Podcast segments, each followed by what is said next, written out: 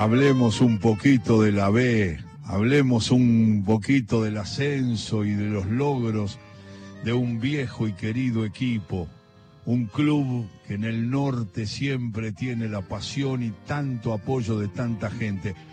Hablemos un poco de Tigre. Hoy estuve hablando con una de las personas que más sabe de la historia de Tigre, que es Juan Roberto Presta, mi amigo de siempre. Juan sabía que iba a llamar a un señor que nosotros lo conocemos por el Beto Carrizo, pero es Roberto Roque del Valle Carrizo. Bienvenido al programa, Beto, ¿cómo estamos? Muy bien, gracias a Dios, muy bien. La verdad que eh, muy contento. Eh, con, eh, estuve escuchando el programa tuyo, todo el programa, ¿no? Y muy contento por haberse acordado de mí. Y apresta también, que lo aprecio mucho, a él y a la familia. Roberto, ¿es verdad que podías haber jugado en River de 8 en la época de Didi y que por una lesión no pudiste estar y te tuviste que ir?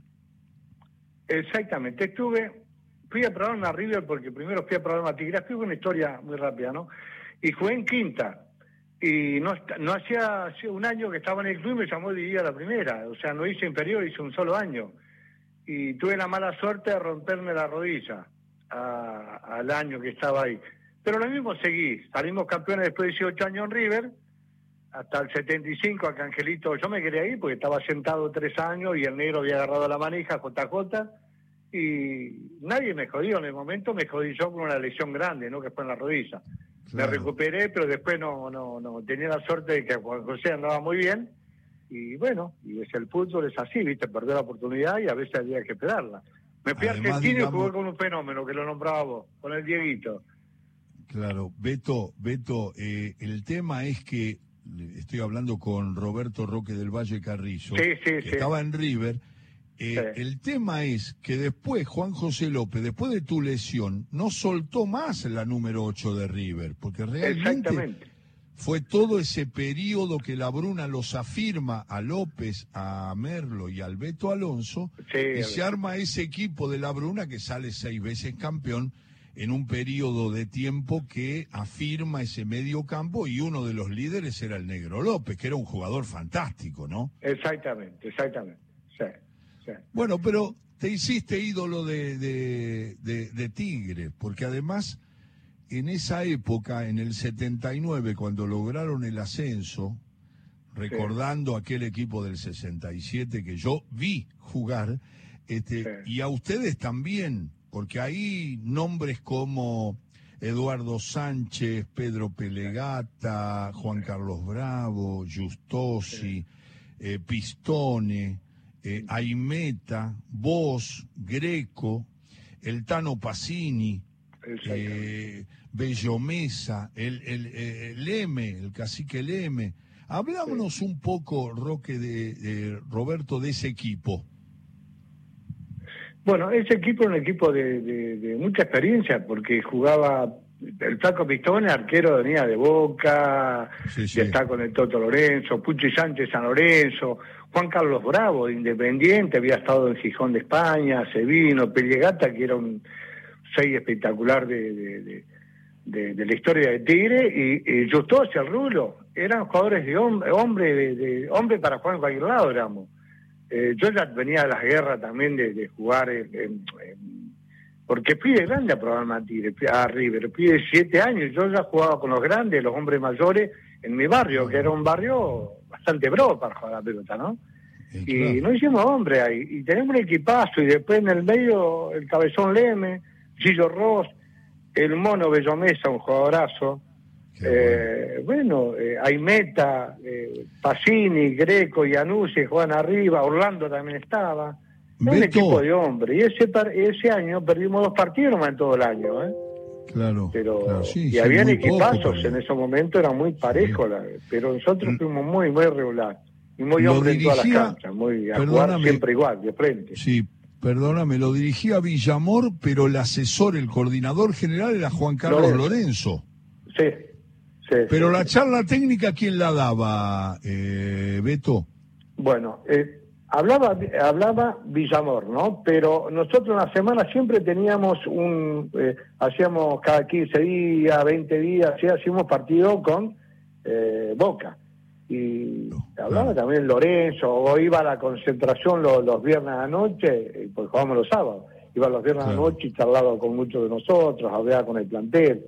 La verdad que fue una sensación anímica barra, y yo, qué sé yo, y a mí me, me quiso llevar, me quiso llevar a Boca a fin de año, a fin del 79, y bueno, después tuve la mala suerte que se perdió con Armando, no sé cómo fue, se fue a principios del 80, se fue a Racing, me quiso llevar a Racing, bueno, pero después no sé qué pasó, había poca plata, y me quedé en Tigre, me quedé en mi club. ¿ah?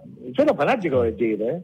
Yo quería venir a Tigre, yo estaba en Argentina, me vine a Tigre, pudiendo jugar con el Diego, con el fenómeno, porque estuve dos meses con él, justo me había roto la rodilla, el menisco también tuve mala suerte, y digo, no, me voy a Tigre, que ahora me andaba buscando el presidente del club, Vital, señor Vital.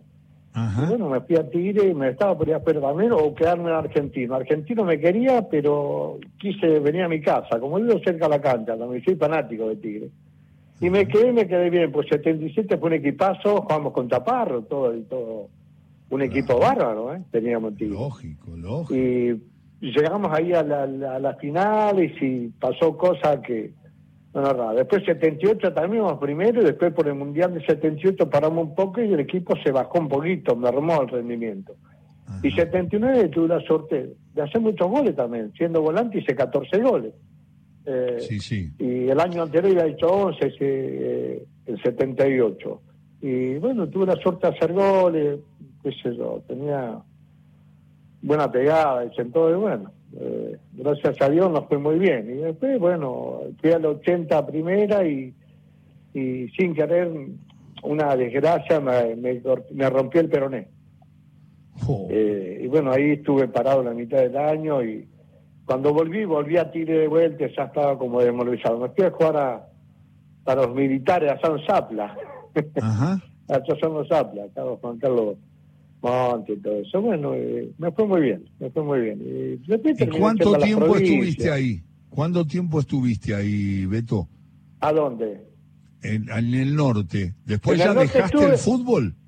Sí, sí, sí. Estuve en Zapla, me quería eh, eh la contra, que era eh, gimnasia esgrima, y dije, no, no puedo jugar para la contra. Si vine acá no voy a ir a la contra. Y me vine acá de vuelta y me acuerdo que eh, me iba a ir a, a Quilmes y preferí ir a un, por intermedio de unos amigos, me llevaban a General Pico La Pampa. Y me radiqué hace dos años y me querían dejar vivir ahí, me daban casa, me daban todo, me regalaban la casa, un barrio deportivo independiente, un club muy, muy bonito, mucha plata ahí en ese momento. Y no, dije, no, me vengo para acá, para, para mi barrio, venía a San Fernando de vuelta, que es donde me crié y bueno, volví de vuelta para acá, no me quise quedar allá. Tengo muy buenos recuerdos de la gente allá de la, de la Pampa, muy buena gente.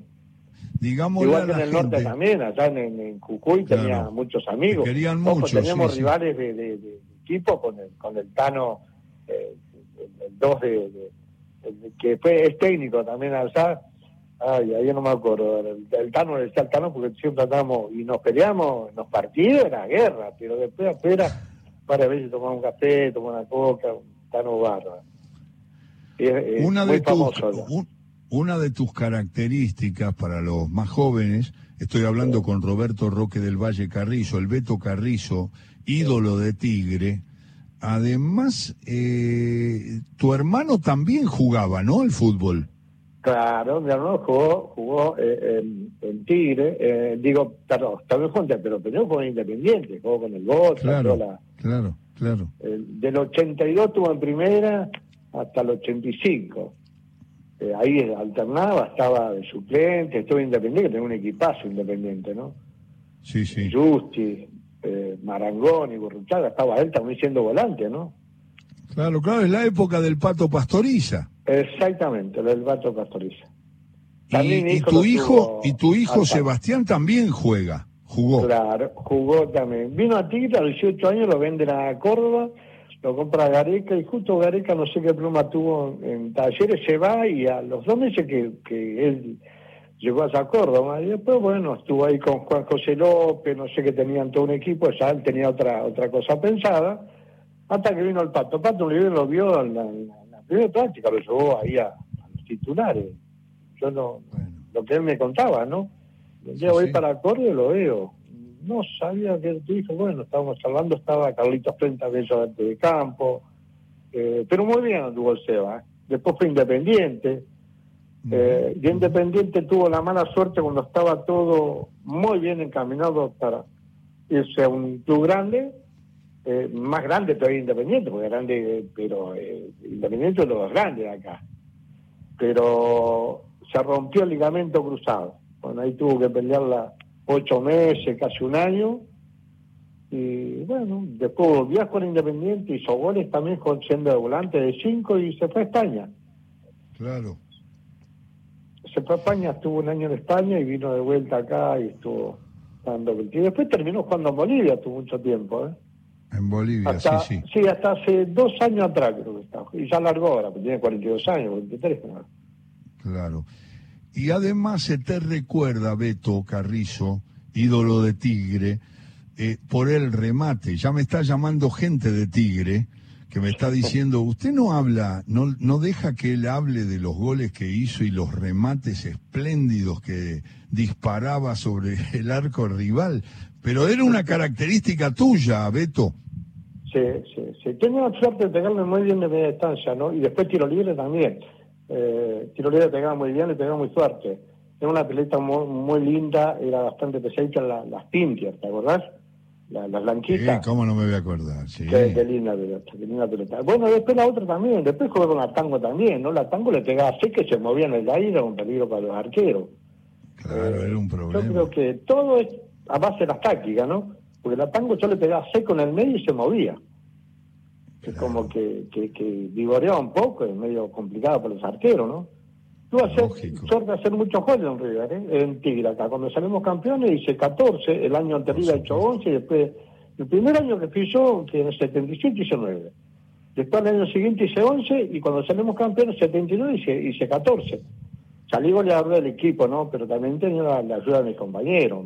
Por ahí había una falta y ya lo metía yo, la negro y o me la tocaban para atrás alguno y yo le pegaba, bueno, era... Sí, me acuerdo, me acuerdo de tus remates, me acuerdo de tus remates, me acuerdo de, por ejemplo, características del equipo del 79, el Tano Pacini, Salvador, cómo cubría la pelota.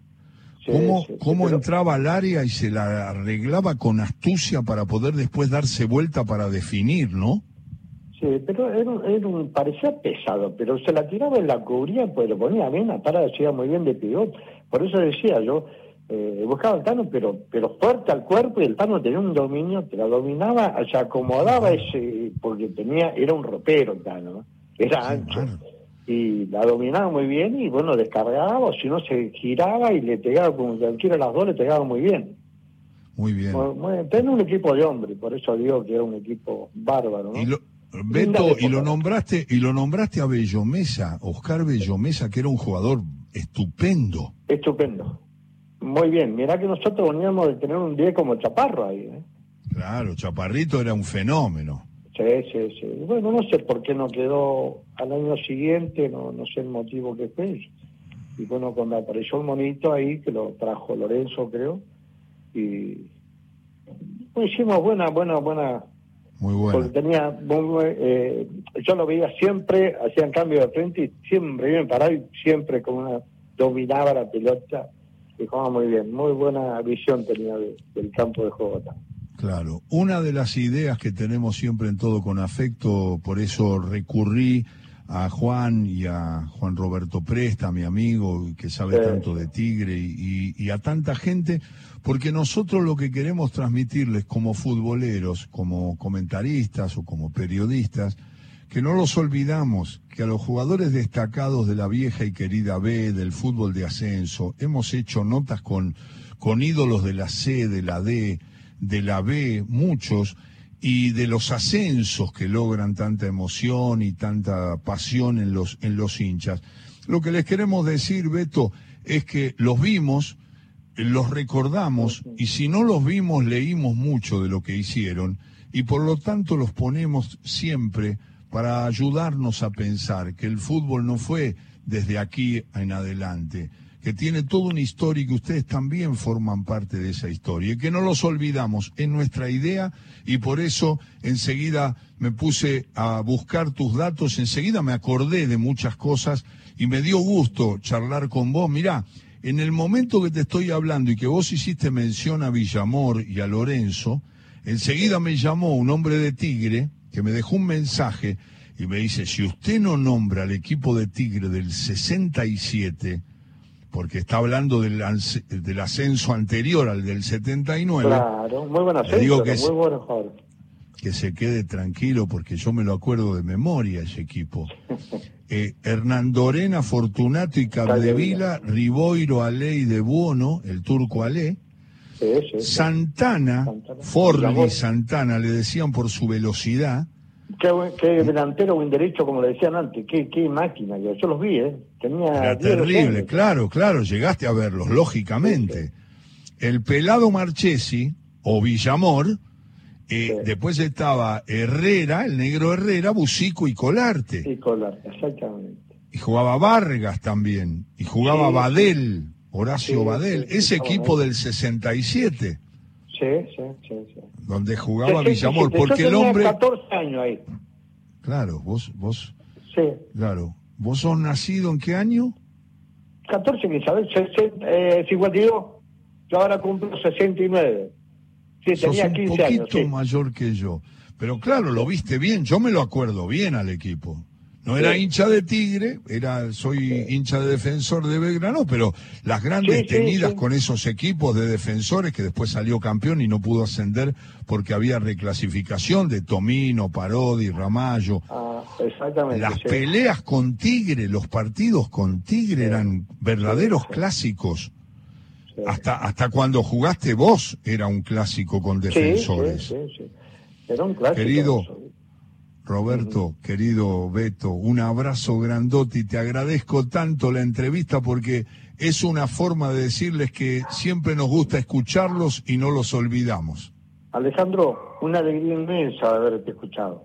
Y la verdad me emociona porque soy una... ¿O será que ya me estoy volviendo viejo, eh?